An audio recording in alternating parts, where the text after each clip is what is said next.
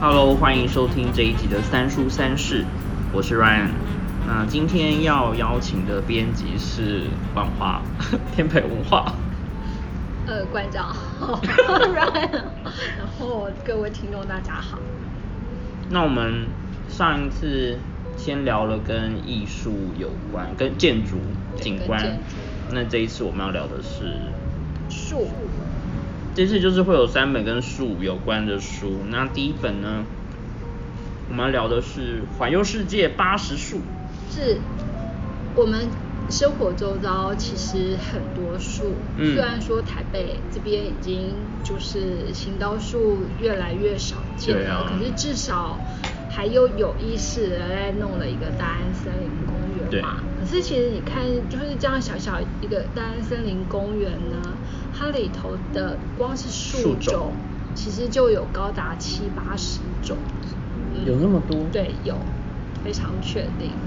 对，可是其实就是我们对树通常很少仔细的去注意它，对所以可能不会察觉到，哎，其实我们身边的树还有蛮多样性的。嗯可是其实树或许它比人类存在地球的时间更久远。嗯而且它也会因为不同地区的那个人对气候、风土条件，所以各个地方就有各个地方代表的那种树树种。对，那有些就是像，嗯，好，今年整个，比方说亚马逊大火、对啊。然后澳澳洲。洲大火，那其实他们就是，呃，都会提到说，哦，烧掉的森林面积有嗯嗯嗯。多少？对，然后这个环游世界八十树呢，作者其实他就是因为从小就住在那个算是伦敦的植物园旁边，他住了一个非常 奢侈的地方。对，所以所以他就从小跟着那这些树一起长大。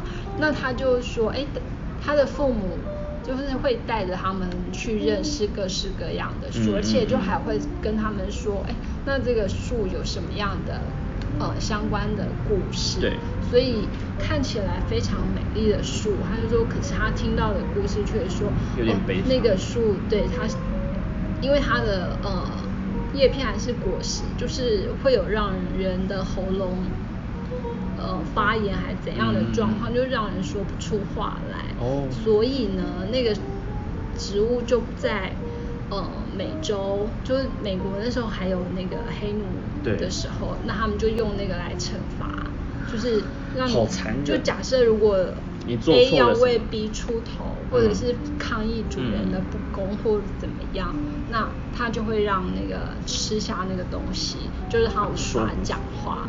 对，那所以这个就是植物，嗯。那个因为人类的关系而产生了一些嗯。就是悲伤的故事历史。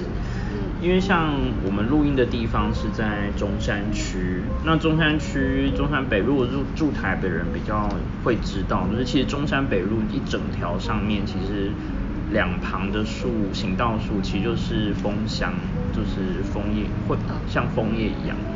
那它其实到了秋天的时候，你会发现整条路上的颜色会完全不一样，然后夏天又是非常鲜艳的绿色。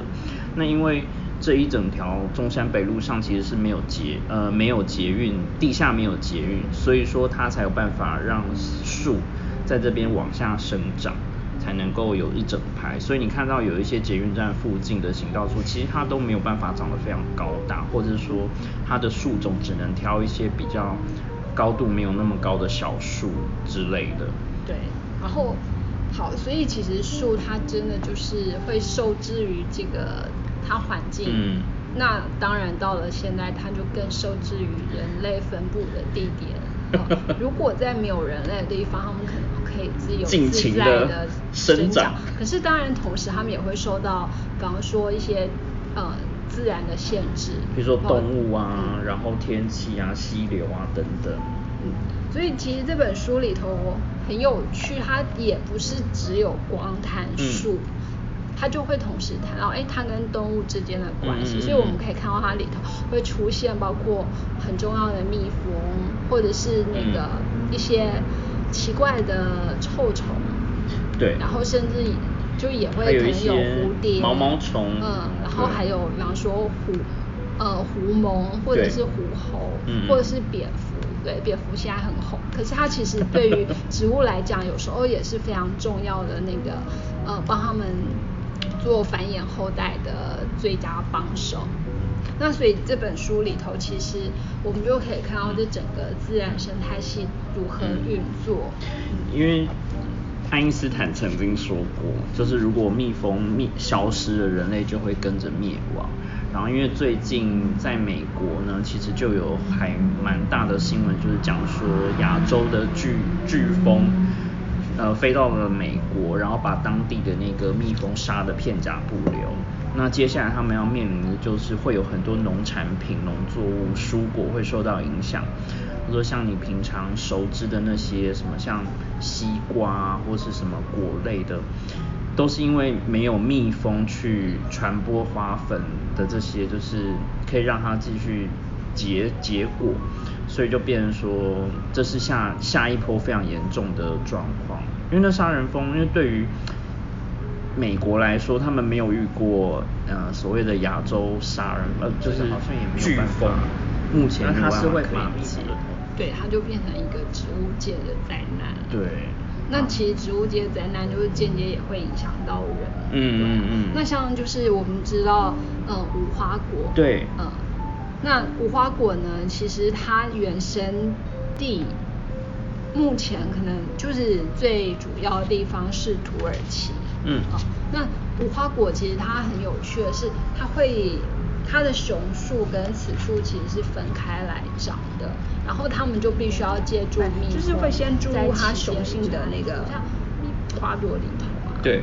嗯，那然后就是它们长成熟之后呢？雄蜂会钻出一个出口，嗯，然后如果那个蜜蜂就是雌蜂还没有孵出的时候，其实雄蜂就会跟它交配，嗯，然后爬出去之后就死掉。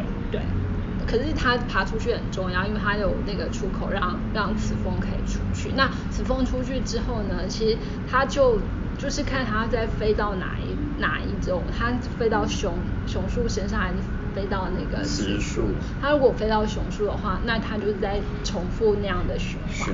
可它如果飞到雌树的话，它钻进那个无花果里头，那它身上就是从雄树那边带来的花粉就可以帮助它授，然后对，才能够结出就是我们现在可以食用的那个无花果。嗯，那如果蜜蜂不见的话，那其实这两。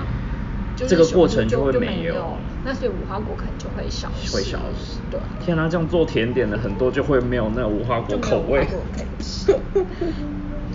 然后另外呢，就是有像是土耳其算是在东地中海那边嘛，对，就会有像月桂。嗯。那其实我觉得很多树木的故事啊，都跟呃神话故事会很有关系。然后每一种植物都有它自己背后的一些呃传说，譬如说讲到月桂，就会讲到阿波罗。然后我们还有很多，譬如说它是象征，呃，比如说希腊罗马的时候，它是一种很像战士上的成就，那它又代表很像胜利的意思在，就是它有一些不是只有光植物本身的特性，它可能对人类或者说它是有象征。对。因为像好，他这个故事就是他为什么会出现月桂这样的植物呢？就是那个阿波罗看上了另外一个水神，对，处女水神，可是人家水神不喜欢他，对啊，好色，对，然后所以他在逃跑，然后跑跑跑跑不得已的时候，他就呼就是那个呼叫他的父亲来救他。所以他父亲就把它变为一棵月桂树，嗯，所以就是变成哎这个月桂的由来，嗯，那他就也从此就变成那个好除了刚才那个就成功的象征之外，其实后来我在文学上就是会变成所谓的桂冠，就是诺贝尔文学奖啊，桂冠诗人、桂冠得主这些。对，然后这个字呢就也很有趣，因为它后来就演变成我们现在大学里头的学士学位，嗯，然后所以那个对。得主变 桂冠诗人或那个桂冠得主，可是好，这个作者也很毒，就是说，他说嗯，不是因为你戴上桂冠你就到了人生高峰，没有，你还是要继续自己努力。对啊，然后还有像是一些嗯接触过精油的人，可能都会遇过的一些植物树木，嗯，比如说像雪松。呃，雪松精油，对，它其实有一个很特别的味道。对，喜欢的人就喜欢，可是害怕的人也会觉得啊，就是打到鼻子前就很刺。我记得它蛮清香的。对，它是很清香，但而且有洗脑的作用。对，你它有一点镇静，然后会放松，可是对每个人的效果又不是那么绝对，就是有些人会对某些味道是敏感。那雪松在精油里面会还蛮常被拿来使用。那除了这个之外，其实还有一个那个乳香。哦，对，我觉得乳香在取乳香的过程有点残忍。啊。就是你要刺它。对，可是就是要等它流它的乳汁下来。嗯。然后他的身上就会伤痕累累。对，然后他。其实他就变成他为那个地区的人带来很重要的收入。嗯嗯。这个树乳香树其实它是长在索马利亚。嗯哼。对。那在西元两千五百年前呢，其实乳香跟没药这两种东西就已经是那个阿拉伯南部很重要的贸易品项，而且它有一个。名称叫做“诶，落入凡间的神神汗水”，就是有点梦幻神话的感觉。嗯它其实也是跟神话有关。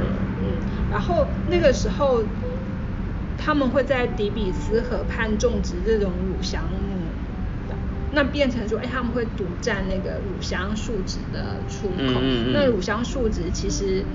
其实它除了那个香味之外，它其实就是会被当成那个献给掌权者的一个重要，就是贡献的，嗯，很重要的一个东西，非常有价值的东西。而且它也是就是现在那个香水这个字的字源吗？对，嗯，因为好这个 perfume 的意思。其实就是借由青烟，然后那个可以再透过那个加热过程啊，然后就会产生那个香味，嗯，所以是熏香选择，嗯嗯嗯，然后变成了这个英文字。那它其实，在那个旧约中就说，哎，它也被视为一种那个催情剂，嗯？嗯，然后现在的那个。天主教或者是希腊正教堂，好像还会在那个教堂里头，就是使用乳香。因为乳香好像是你各种状况都可以使用，然后它因为取得非常不容易，变说它的价格都会变得比较高。嗯。但是它就是对每个人的效益又是非常的大，就是在香味上它就已经可以有一些。据说啦，就是会有一些功效，嗯，除了安定神心啊，然后什么的。好，那讲到植物相关的一些果实的功用啊，就会有像说摩洛哥坚果。嗯，摩洛哥坚果油。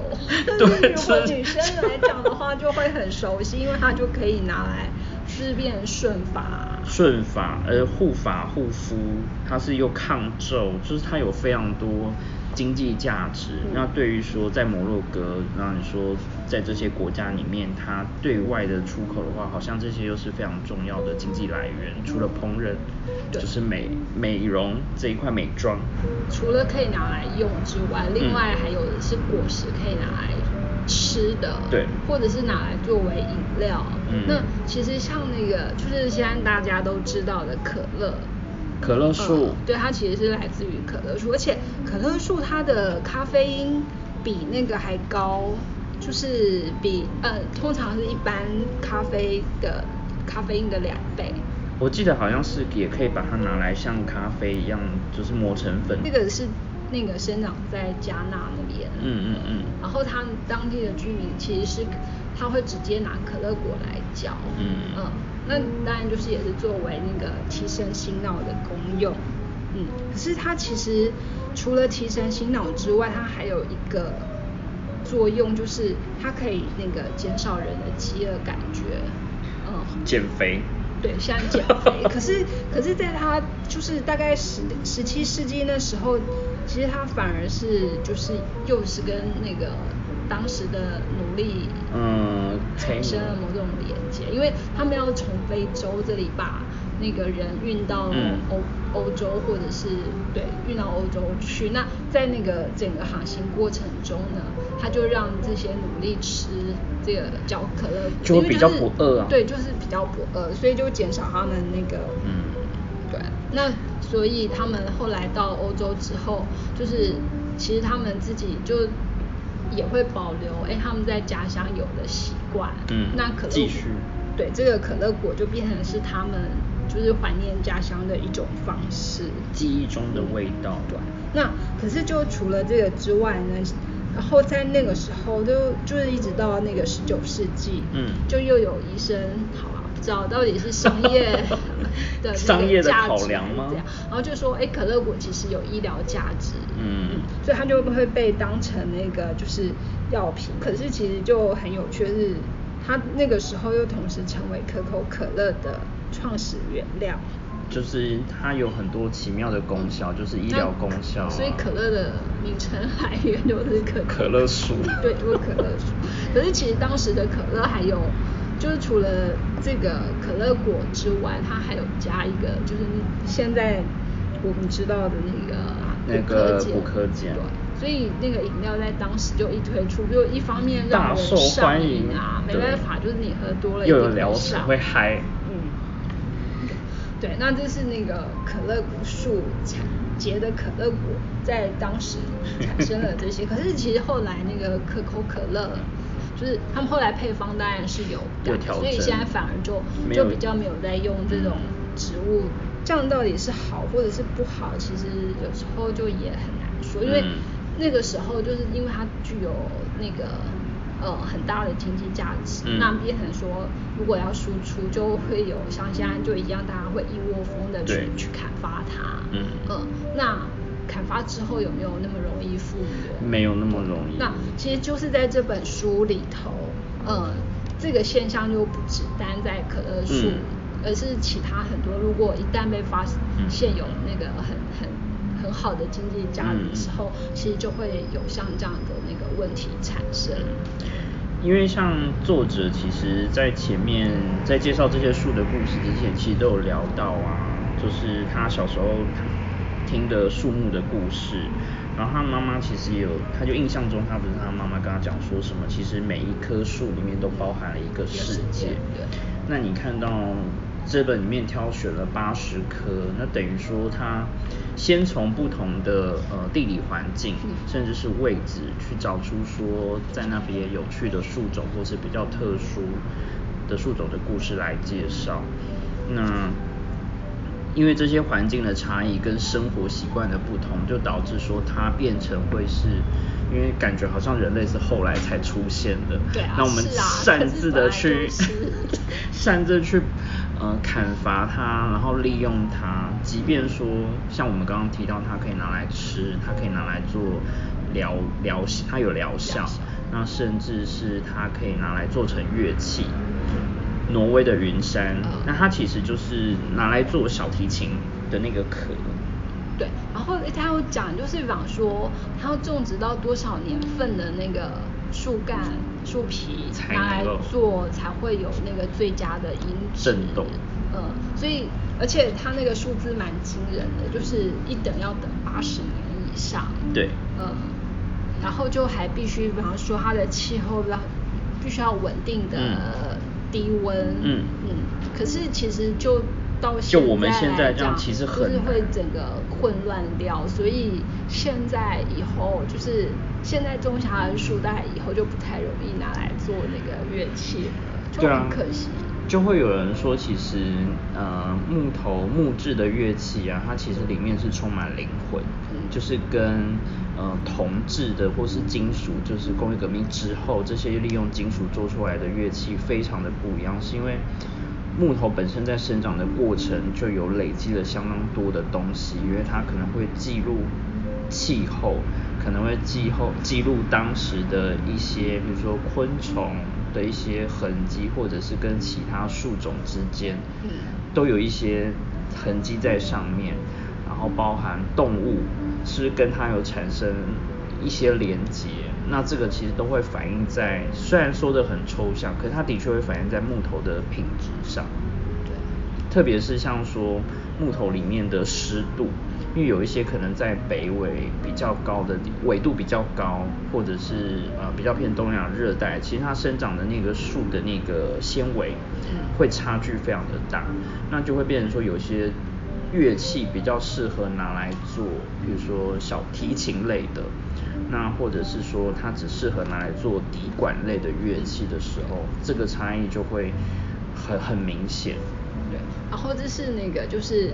呃，植物这些树转变成，就转转换成其他的形态存在我们周围。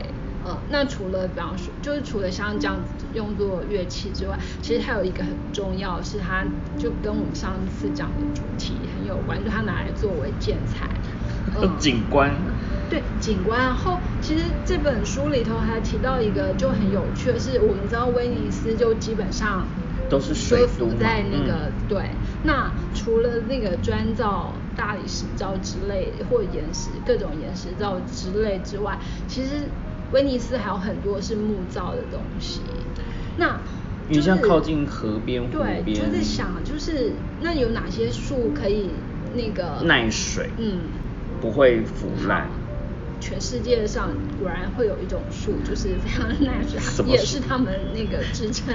威尼斯已经达百年之久的，而且那个树很神奇，它浸在水里不会有事，可是如果一旦让它，对它不会，只要离开水，对它离开水反而就会开始产生很多的状况呢。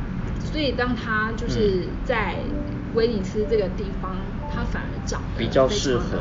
嗯，那就会有像这种不同的特性，它必须要活在不同的地方，或者是反过来讲，就是因为它活在那里，它才产生了不同的特性。对对对。那所以像这本书里头，比方说就是北欧、南欧、北非，然后地中海、非洲，或者是像北美、南美，嗯，就大洋洲、东亚，它就分不同的地区来来。讲这些地方的树，那我们就可以从这样不同的大的那个区域看到，哎，每一个地区的树种哪些特性，对，跟差异。因为包括它的果实的大小差异也很大。嗯，所以像在非洲，它都很容易长面包树啊，巨大，还有那个什么旅人蕉，对，对，它只要就是一片叶子就就可以长了。对，就可以长像那个呃二三十公尺。所以因为像比较冷的地方，它就属于比如说坚果类果实小的，是因为它因为天气比较寒冷，然后水分可能也比较少，然后日照也有影响，就变成说长不出。他们比方说落雨松这样，然后或者是像那个就是我们有稍稍学过的像针叶树这样子的状况。嗯嗯嗯。哦，像落叶松。就在西伯利亚生长的落叶松，就是我们在圣诞节的时候，你要拿来做花圈、圣诞树，会会会常使用到的。然后它上面的那个松果的大小其实也不太一样，就是亚洲跟欧洲的又差很多。然后可是就是因为它必须要适应那个寒冷的气候，而且它甚至连那种光照什么。时间都很短，嗯。嗯，它可以长很久，但是因为不会有人。因为像比方说在澳洲的，就是挖掘到了那个，哎，它产生的那个松脂，嗯，可以有很好的经济价值，所以反而变成比方说那个时候，如果挖金矿有淘金热，结果在澳洲就变成有有挖纸热。嗯，那这种就是，而且那个是，比方说就是从以前一直累积到现在才有这样子的嗯量。可是如果这些量被挖完之后就没有了对，就它没了，所以变成人类就开始就直接从树木下手。嗯，那整片树林可能就因此就被灭绝掉。嗯呃大家稍微要珍惜一下环境。然后因为刚刚讲到就是跟乐器或用途有关，那也有提到树脂，比如说乳香它的汁液。那在乐器演奏，比如说小提琴，它其实在呃演奏的时候，在演奏之前，它的弓上面要上的是松哦松脂松脂，然后做成的他们叫松香，嗯然后要靠那个东西去摩擦，才能够产生出震动，所以就变成说，你看它 完全被利用完了。对，哎，那除了就是他们拿来做成乐器之外，那这本书我觉得作者也选了一个很有趣的那个植物，就是它自己会发出声音的是沙河树。嗯对。那这个沙河树，呃，很好玩，就是前一阵子刚好就看到那个台南有一个那个种子博物馆对啊，但它就刚好贴了一张那个沙河树沙河树果果实的照片。那可是它是把沙河树的果实就是放在一个罐子里头，嗯，让你去。所以我唯一不是唯一，就是我直觉想到是这样会不会很危险？因为其实沙河树的这个果实，因为它是它会有一个防护机制，就是它要保护它里头的种子。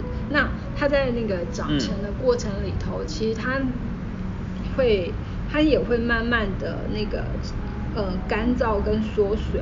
那、嗯它干燥跟缩水之后，整个算是会变小嘛，对它就会产生那个压力。你说怕它爆炸，对，爆它会，它真的是会爆开。就是如果它在它就是在树上没有掉下来之前，它其实是真的会爆开，而且就据必须要爆说它的那开才个能够嗯爆开的声音就是媲美那个枪响的声音爆炸，而且。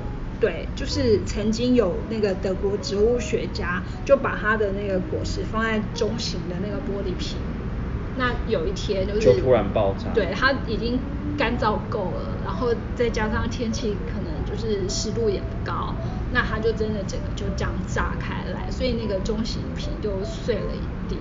嗯。我好像有看过电影，就是有演说去森林探险，然后你在森林里面突然听到莫没来由的枪声，哦对其实就是沙河是树的声音。嗯，然后另外还有一个，那个在美国犹他州有一种叫做响叶杨。啊对嗯，那它的叶片，它叶片其实还蛮蛮漂亮的，嗯可是它的那个叶柄很细，那很容易就会它不是容易断，就是可是它就很容易可以让叶片随随风这样子。那你就是如果你会吹那个叶片口哨的话，就是有一个是这样子拿吗，不是不是这个，可是那个原理是很 是很像的，对。那因为那个风就是气流吹穿过那个叶片啊，它的角度跟那个刚好对的话，它就会会形成那个声音出来。就是它的叶片本身它有一有某种韧性，嗯然后再加上风切过去的呃速度，然后造成它震动而产生一些声响，对所以它才叫做响叶杨。嗯，所以如果就是你想想那个在太阳阳光普照的时候，尤其是如果你真的是在那种山的森林里头，那旁边也有潺潺溪水，然后再加上响叶杨让风吹过时候所产生的声响，那真的就是所谓的大自然的天籁。对啊嗯，对。那这本书呢，我觉得很有趣，是因为它每一每一棵树其实都搭了一些小故事，然后包括对那个地区的观察，然后还有一些传说，甚至是实它是真的，就是还蛮丰富嗯，然后有，因为是我们去看那些植物嘛，那嗯当然就会带着那个人类审视的眼光。那嗯所以包括比方说，好像槟榔树这种。在台湾可能大家就觉得它是造成那个山坡土石流的罪魁祸首，可是实际上它在它在它原生的那个原生的印度，它反而就是也是路边小贩很常贩售的东西，然后它它不用种在山坡，因为他那里就可以直接那个，而且他们就是你点槟榔你要点槟榔，它 还有很多种口味可以挑选，我觉得这个好有趣哦。对，然后他就说，哎，它可以就是你要加什么？你要加小豆蔻，你要加肉桂、樟脑或烟草。那我就不知道台湾到底有没有这么多的口味可以选择。因为我们没有吃槟榔，所以我没有。那这就是他们就是当地人就很重要的那个社交生活。那另外呢，这本书除了文字之外，搭配了非常精美的绘图。嗯，就是你对植物有兴趣的话，或者是说你对于手绘很想要去了解，就它有一点点图鉴的感觉。你其实可以从很细部去观察到每种植物的特性，然后包括它的果实的样貌啊，甚至它的叶片颜色。然后它树种特色，那甚至它还会，比方说，它会把其他动物或者是人文相关的也一起整合在这个图里头，所以你看图，即使你还没有看文字，你也可以大概了解到，哎，这个树可能跟它产生关联的其他这个世界上的生物有些什么，就其实还蛮超乎我们自己想象的，然后。里面其实还有提到亚洲，亚洲就有提到了那个樱日本的 樱花，对日本樱花。可是它日本还有提到另外一个漆树，这个就是漆器会常用的，更觉得特别。而且其实漆树是来自于中国，对，嗯，那他们就发现，哎，其实漆他们可以拿来做漆器，嗯嗯。那我们也知道日本的那个漆器很有名，而且它的。制作过程其实是很繁琐，必须繁琐不断，反复一直在涂那个汽油上去。那但是我觉得它更惊人的一种用途，就是他们修行的和尚，为了要保持那个，就是要肉身成化，是这样讲啊，肉身成佛。嗯，所以他们会把那个漆拿来泡茶，然后每日喝一点点。他们就在断食的过程中，可是会喝那个奇数的。对，那它有一个很好的防腐作用。就以后直接就会变成木乃伊。可是就是它除了有防腐作用之外，那当然就是毒嘛。对啊。嗯，那所以他们就是那个时候的修行者，就是为了要。那个所以他们就会采用这种方式。那当然，就是到了近代之后，法律就有明文规定，就说这个其实就是在慢性自杀。除了慢性自杀之外，就是有加工自杀，就是的协议，就是别人帮你嘛，嗯。然后，可是其实就是那个时候，真的就有就有那个以这种方法变成肉身菩萨的那个修行者。依然在日本的偷偷使用这样吗？因为他们有留下来啦，就是当然他已经成，就是已经去世，然后已经就是变成对木乃伊，嗯，所以是是可以是可以去看得到，只是就想到说哦，七树就是一方面是这么美丽的漆漆器，可以做成漆对，然后但它同时又是毒药，对。就美与死亡是结合在一起，然后反而就是在它原生地中国就没有那么被重视。问题，不一定啊，搞不好以前下毒偷偷应该都是用这种让它僵化，也是有可能。然后刚刚讲一个就是有毒性这件事情，就是印印尼有一个就是箭箭毒木，它本身有毒性，可它可以就是让你的心跳变慢。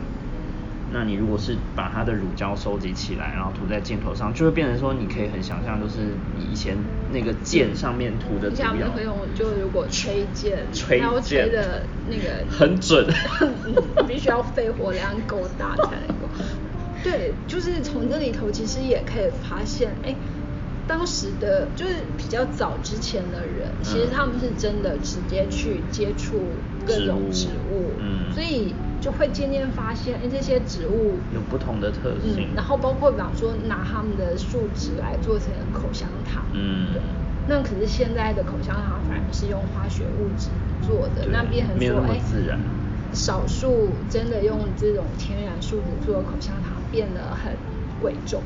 就像刚做乐器那个也是啊，哦。然后现在已经有些其实濒临绝种的树种，那它就会变成改成其他的木头，比如说生长期比较短的，然后包括它比较容易去制造，因为有些可能它的厚度跟它的木材的特性比较不容易去塑形或砍伐，那就会影响到我们现在制成的东西，它就会找一些比较简单的方式，就变成什么化学合成的材质或塑胶，就对，其实世界又不是那么的环保，所以人人类真的很讨厌，就是你要砍它，然后它又长不快，然后你砍了它，你不砍它，那你用比其他一些更有害的东西来对人类不要繁衍太多。对，那所以我们从樱花就会讲到了另外一本书，就是《漫步东京森林》这一本。对，好，那漫步东京森林，呃，这个就整个完全聚焦在东京。很酷诶，因为就像，嗯、如果大家去买的话，你会看到广告里面就有写说，大家普遍来讲会觉得说东京可能没有什么对啊，东，京到处都是人，而且都是百货公司就是日本最人口密度最高的地方。哪里还有森林？对不呃，可是其实相反，就是相对来看，它反而比它隔壁的那个千叶县的那个树林占的面积还要多，而且即使是跟全国就它的那个就是森林面积占比，其实其实还是很高。嗯那当然就海哎东到从西，东到西的介绍嗯对，它就从海，然后一、嗯一直一路往上嘛。嗯那大家知道，就是在五藏野台地之前，呃，这样讲好了，东京就有东京低地，然后五藏野台地。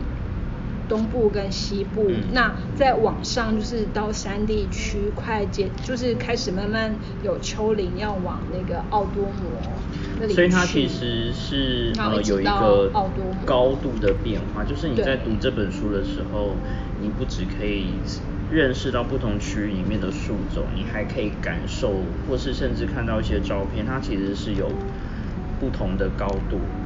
对，然后像就是我们印象中，或者就是大家知道，就是比较热闹、充满人的地方，其实在东京低地这对边。那它其实，在早期是那个，其实算是海，嗯嗯，然都后就一直对一直在那个填海造地。嗯这个其实，在《天气之子》啊 对动画里头，它其实有讲到那那一部动画，就是反而是好，本来是都市，已经是都市这么久的东京，然后遇到那个不停的下雨之后，那原本这些地方又开始慢慢渐渐恢复成就是海的那个对，那可是其实就即使是在人口最多的这个东京低地，那像作者其实他就他就呃帮大家就整理出有四处是很重要的那个森林分布。嗯地点那其中就包括，比方说很容易去的青城庭园之森，嗯嗯，讲到那附近有什么，我想就是，即使不知道那个青城庭园之森的人，一定也知道蓝瓶咖啡。知道啊。对，那他就是在在那那个边区。那像青城庭园之森，它就是关东大地震那时候，其实它就发挥了很重要的作用。它是拿来做避难。对，因为关东大地震就是除了地震造成的损伤之外，其实有另外一个非常严重的问题，就是火灾。嗯嗯因为它就发生在就是嗯用餐时间嘛，所以大家嗯，然后那个时候很多建筑都都是木造的，嗯所以直接就变大家要逃啊。那可是要逃到什么地方？那那个时候就是在那边的人呢，其实大概有一两万人是逃到这个那个青城庭园里头。那它附近其实有另外一处空地，是之前本来用作那种军用品、军服什么的纺织厂，嗯那边也是一个空地。那有一部分人就逃逃到那边去，那可是逃到这两个地方的人呢，他们就面临了完全不同的命运。下场是不一对样对，因为在青城庭园里头，因为它有水，然后更重要的是它有树。嗯那那个树呢，其实它就阻挡了那个火灾形成的那个嗯热风。所以后来是那些树，其实就可以看到它整个受高温之后的枯黄。可是，在那里头的人反而就平安没事。可是另外跑到空地的那个，那那个热风其实那种温度都很高，所以当它一吹过，而且大家身上当然就会带着，比方说就是棉被啊什么，就 是就是都都是易燃物，所以变成整个他们又就是躲不过那个火灾，直接被烧掉。对，就所以。所以后来大家可能就也从这样的经验学到，那知道森林其实是很重要的。所以东京其实是有意识的在种树。对他们，因为一定都市抵不过都市开发嘛。嗯。所以有很多原本是绿地的地方，也会一直被嗯渐渐改成那种高楼水泥大厦。可是他们就意识到，哎，树的重要性，所以他们会划定那个绿地，然后他就有说，城市规划的时候，对，一定是他就把它排成一个带状的的关联，那让它彼此之间都有发挥自己的功能，然后景色上也是有不同的变化。对。然后，所以我们就可以看到，哎，为什么东京这样子的那个繁华、繁华都市里头，还是有那种很多很多森林的存在？那这个森林，因为他们从很早之前就开始做了，对，嗯，所以其实这些森林在形成的过程中，也有很多的故事可以说。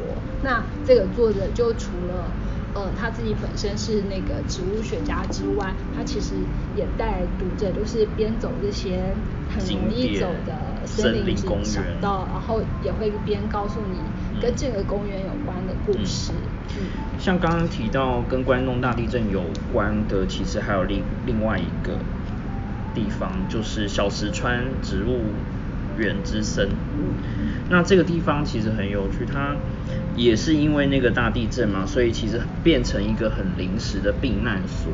然后因为它其实是在东东京地大里面，那那个时候的东京那个时候的东京，后来好像就是也是 校园区有改来改去。对啊，它就是算是日本最早的一个植物园。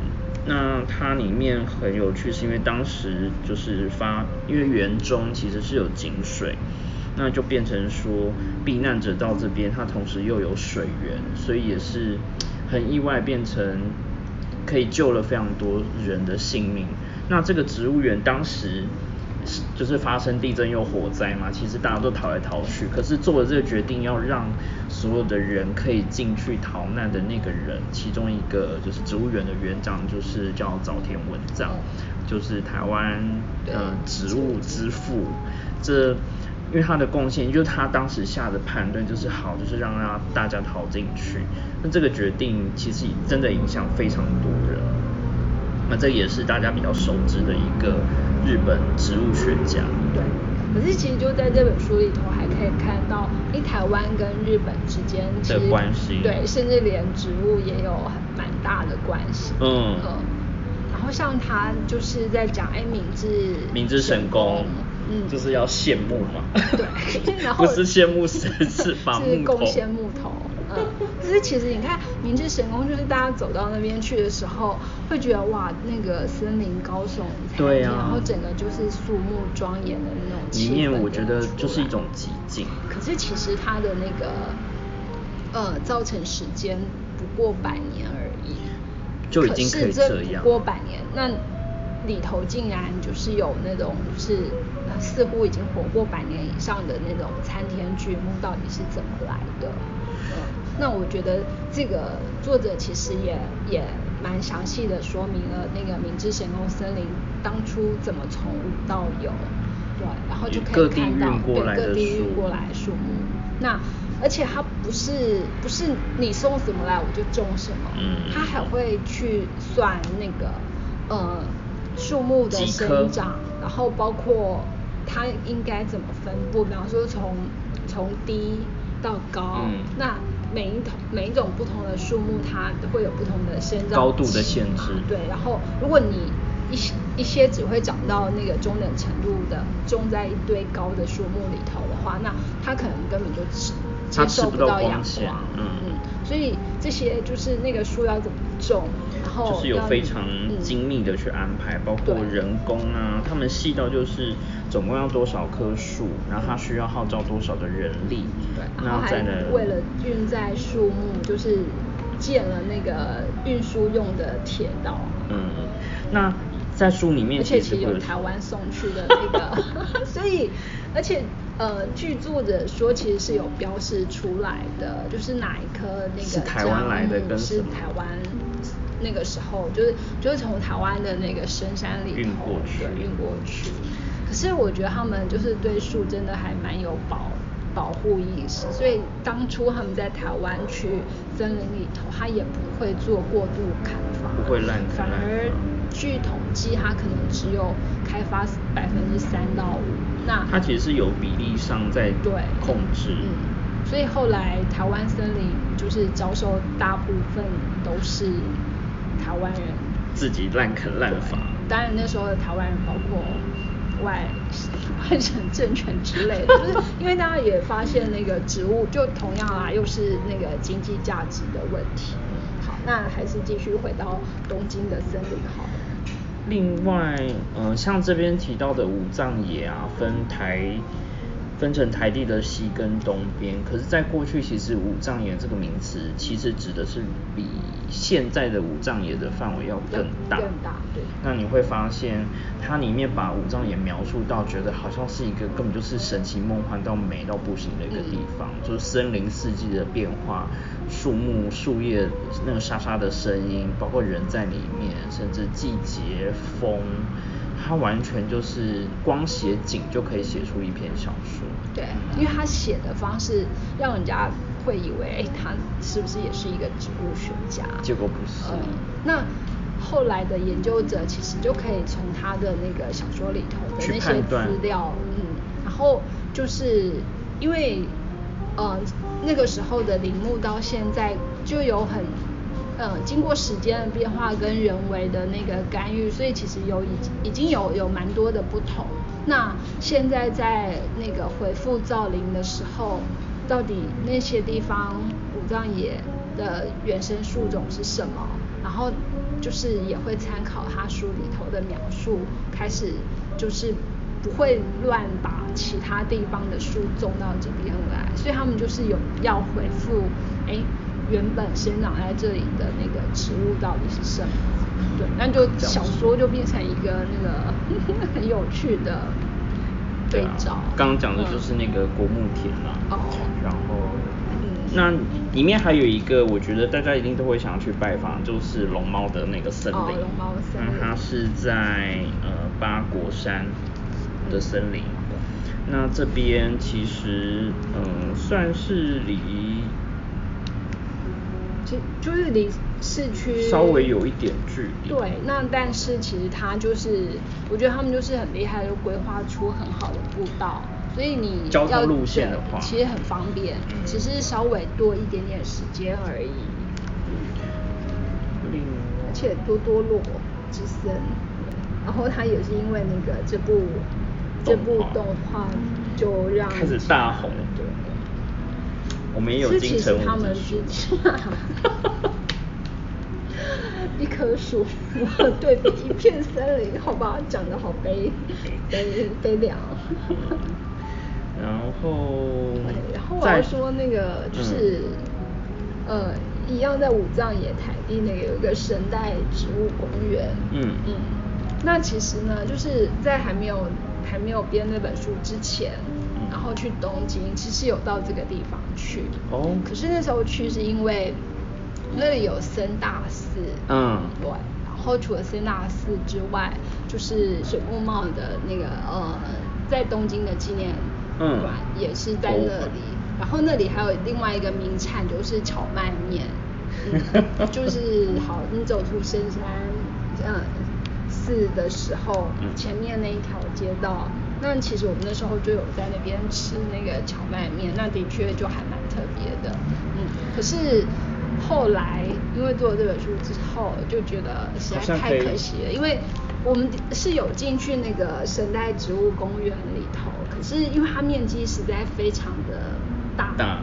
所以我们就走了半边，我们就没有去另外半边。那看作者说，哎，其实另外半边也才是有趣的。没有没有，它都很有趣，可是它另外半边的规划有它特殊的意义在，就是它那里划成了七个区，然后他就把东京的七个区的那个呃代表植物，嗯，就收集到这里来，而且他就也保存了。有些其实甚至已经快濒临绝种的那个植物，但要移植过去其实本来就不容易，因为它不一定能够适应当地的环境。所以他们厉害到就是他会把那七个区的那个土壤土壤整个都就是弄到适合这些树能够生长的状态。所以那个就是你可以一眼看尽，哎，那到底这个整个东京里头。的植物分布跟状态是什么？嗯，那可是那时候就就是因为实在走太累了，所以就没有绕到那一区去，就觉得太可惜，太可惜了。不然就可以看到很多好玩的东西。然后你在呃在看边翻的时候，其实你真的就可以开始去规划，说你如果下次去东京要去玩的时候，有一些景点，也许你就是可以以森林为主题去拜访。对啊，而且有些就就。比方说你搭三手线，其实是可以到，或者是比方说就是有一些地下铁站，像像那那个什么飞鸟山植物公园，就是其实它它离那个上野不远，嗯，只是我们可能之前可能就这样，哎，地铁或者是就经过没有注意到，可是其实你。可以随时下车，然后那里头就都会有很多好玩的东西，然后你就可以边看它的树，除了你觉得哎就是一片绿之外，可是其实去细看就会发现它分了很多的层次。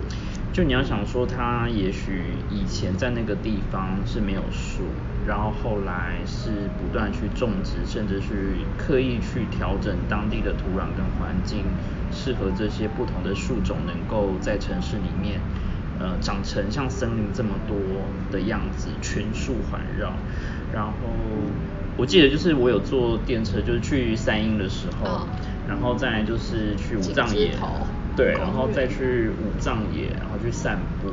然后那时候其实就是想要去看一下五藏野的学校，因为那时候想去考。那你就发现。对，在那个地方你就会发现，除了就是大自然跟群树之外呢，就是路上会有很多人是抱着乐器，因为那边有音乐美术大学，所以路上你会发现这些人手上拿的乐器是跟树也是很有关系。那就变成说，那个场景等于很像是一种很梦幻的舞台，有点像电影的场景一般。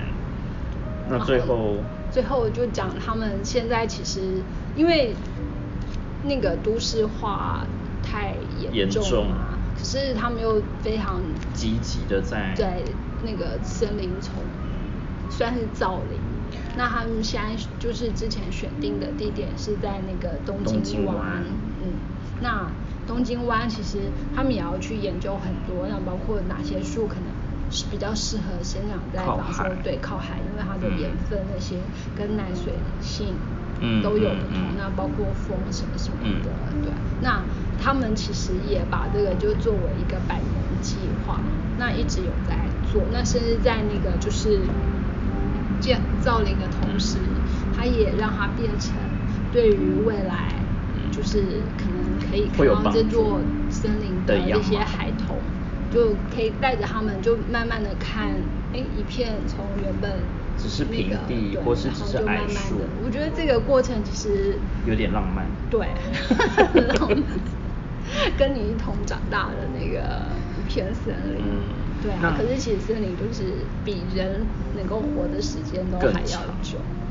都还不知道我们到有什么时候可以看得到它的全貌，那应该来不及了。那讲到就是呃树跟森林，那其实还是会有。一些连贯的，是跟造景有关，就是种植植物啊。那我们之前有提过一本书，叫做《超异迷宫》。那这本书里面，它有介绍了世界各地的迷宫。那我们这一次其实有挑了几个有趣的迷宫。它其实造景的部分，就是迷宫的设计，就是用树木。譬如说，有一个是在意大利那边，它用的就是黄杨树。那它其实本来就有一定的高度在，然后再就是迷宫因为黄杨树的关系，其实造起来就会变成说它会更有隐秘感，然后它的密度又更密，就变成说你在穿梭迷宫之间的时候，你好像就是已经有一点被困在里面。对，而且还会长得比人还高，所以你其实看不太到好的做，那效果。对啊，那因为我们上次在提的时候有介绍一些，比如说小说、电影里面都有讲到迷宫的场景，那像是杨楠的迷宫这种非常奇幻或魔幻的风格，还有像是呃移动迷宫这种可能比较巨大各种机关在里面的这个，其实都是很迷宫的概念。那迷宫的材质到底还有什么？就是除了像我们之前有提过石头啊，在地上铺了很多石头围成一个奇怪的形状，好像你要进得去。还有砖。砖也会。那庭园啊、花园这种，那这一次挑了几个都是用树作为主要的呃建材来设计的。那像英国就是那个。在超异迷宫里头讲到有一处叫查茨沃斯，呃，它是在那个英国算是德比，算中中间吧。嗯嗯。那它的那个迷宫其实是用欧洲红豆杉来做的，那把它它把它种植成一个就是图腾式的模样。嗯。一方面当然就是作为他们庭院的造景，然后另外一方面就是它又可以变成一个。有趣的那个游戏空间，嗯，而且它里面中央啊，它中央藏的不是 怪兽，它藏的是一棵非常漂亮的银梨树，所以就是当你穿越这些重重的树丛进去了之后，你会最在最后的终点发现一棵非常漂亮的树，那可是因为这棵树其实两千一零一三年的时候因为降雪过多，所以就是已经。没了，而且它原本其实就除了它的标示中心之外，它有一个功用，就是它是那个让你走迷宫的线索。嗯，这个是就是呃，算是他们迷宫中还蛮常蛮常见的一种设计。对，那当然就是那个呃怪物，嗯，是一个重点，一个象征。是有些也会用女神，对，女神雕像，泉水。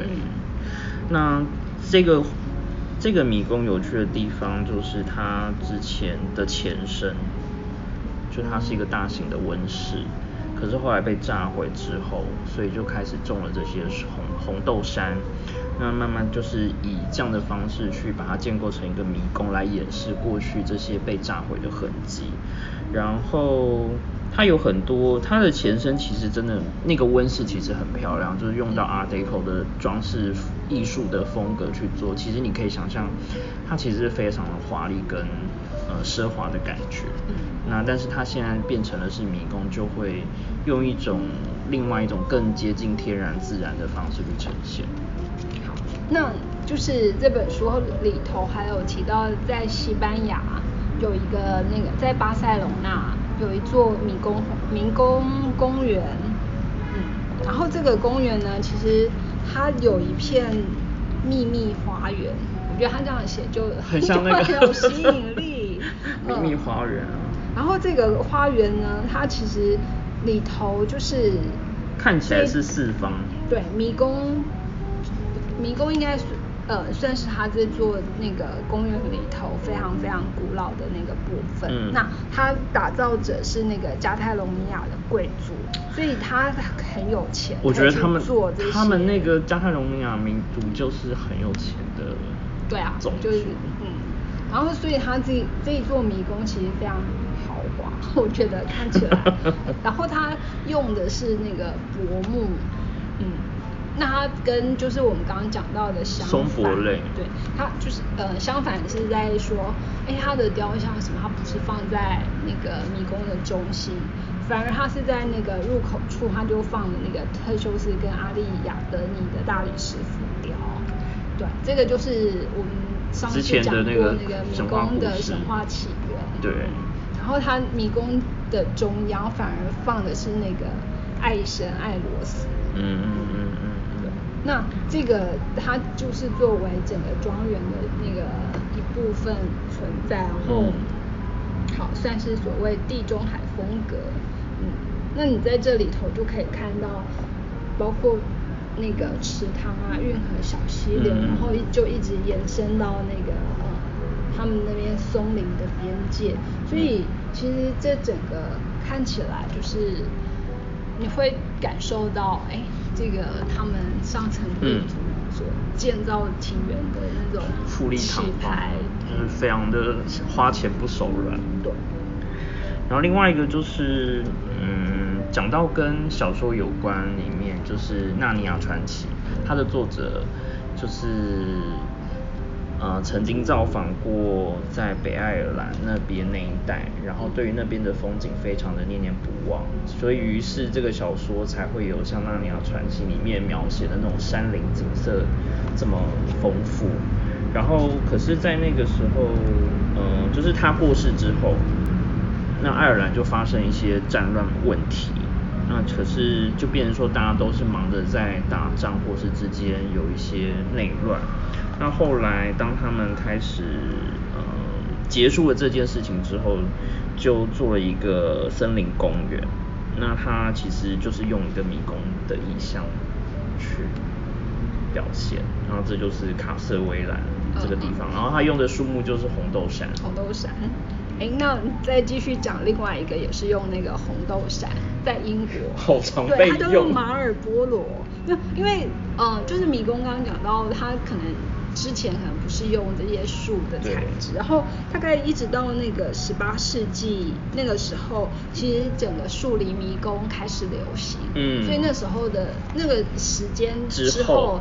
有很多迷宫其实就是用树来做，对。那这个马尔波罗呢，其实一开始是那个亨利二世，那个时候呢，他除了皇后之外，他还有另外一个情人，情妇，所以他必须要找一个地方把那个情妇藏起来，这样那个，因为他怕那个情妇受到那个皇后的迫害，所以他就去他就去建了那个一一一个一个宫宫殿。他把它藏在迷宫里头啦，这太酷了。他以为他真的可以那个阻挡，可是实际上他没有成功。所以后来皇后还是找到了这个这个情妇，然后就跟他讲说：“你只有两条路，就是你要匕首，或者是你要毒药，没有都是死啊，只是死的方法不同而已。”对，那所以这个迷宫其实就是就是变成有这样的一个传说。有另外一个版本，就说哦，可是那个情妇其实并没有被皇后刺死。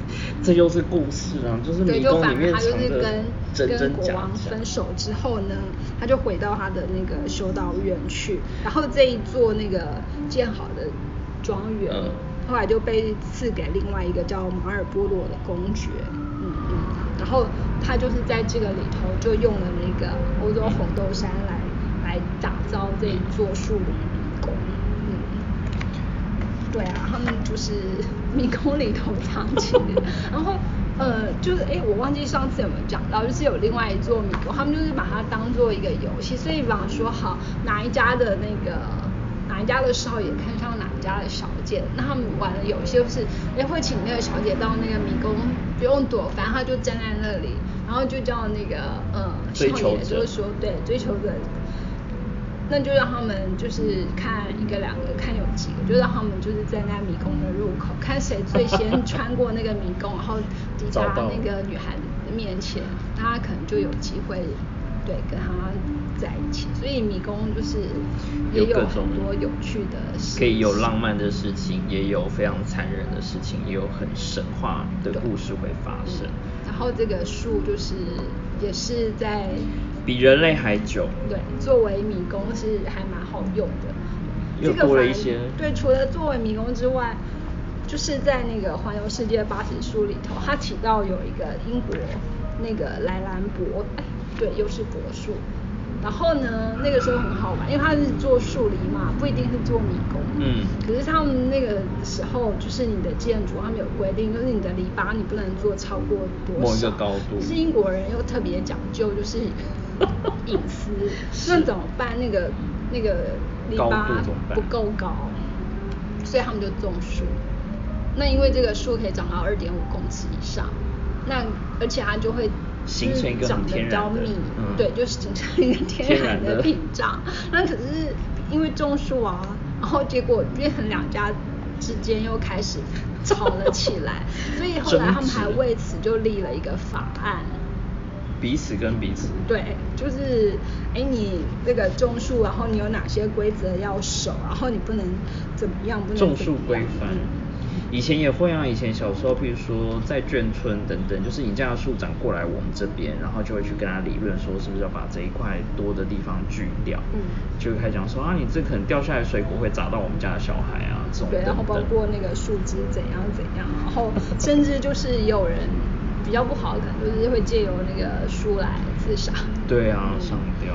而且这个作者提了一个很有趣的统计数字，就是说，其实到二零零五年啊，还有一万七千件记录有案的那个，因为这个莱兰博篱笆引起的纠纷。嗯，那所以这是民事诉讼，就有那个呃法案专门管理这个篱笆纠纷。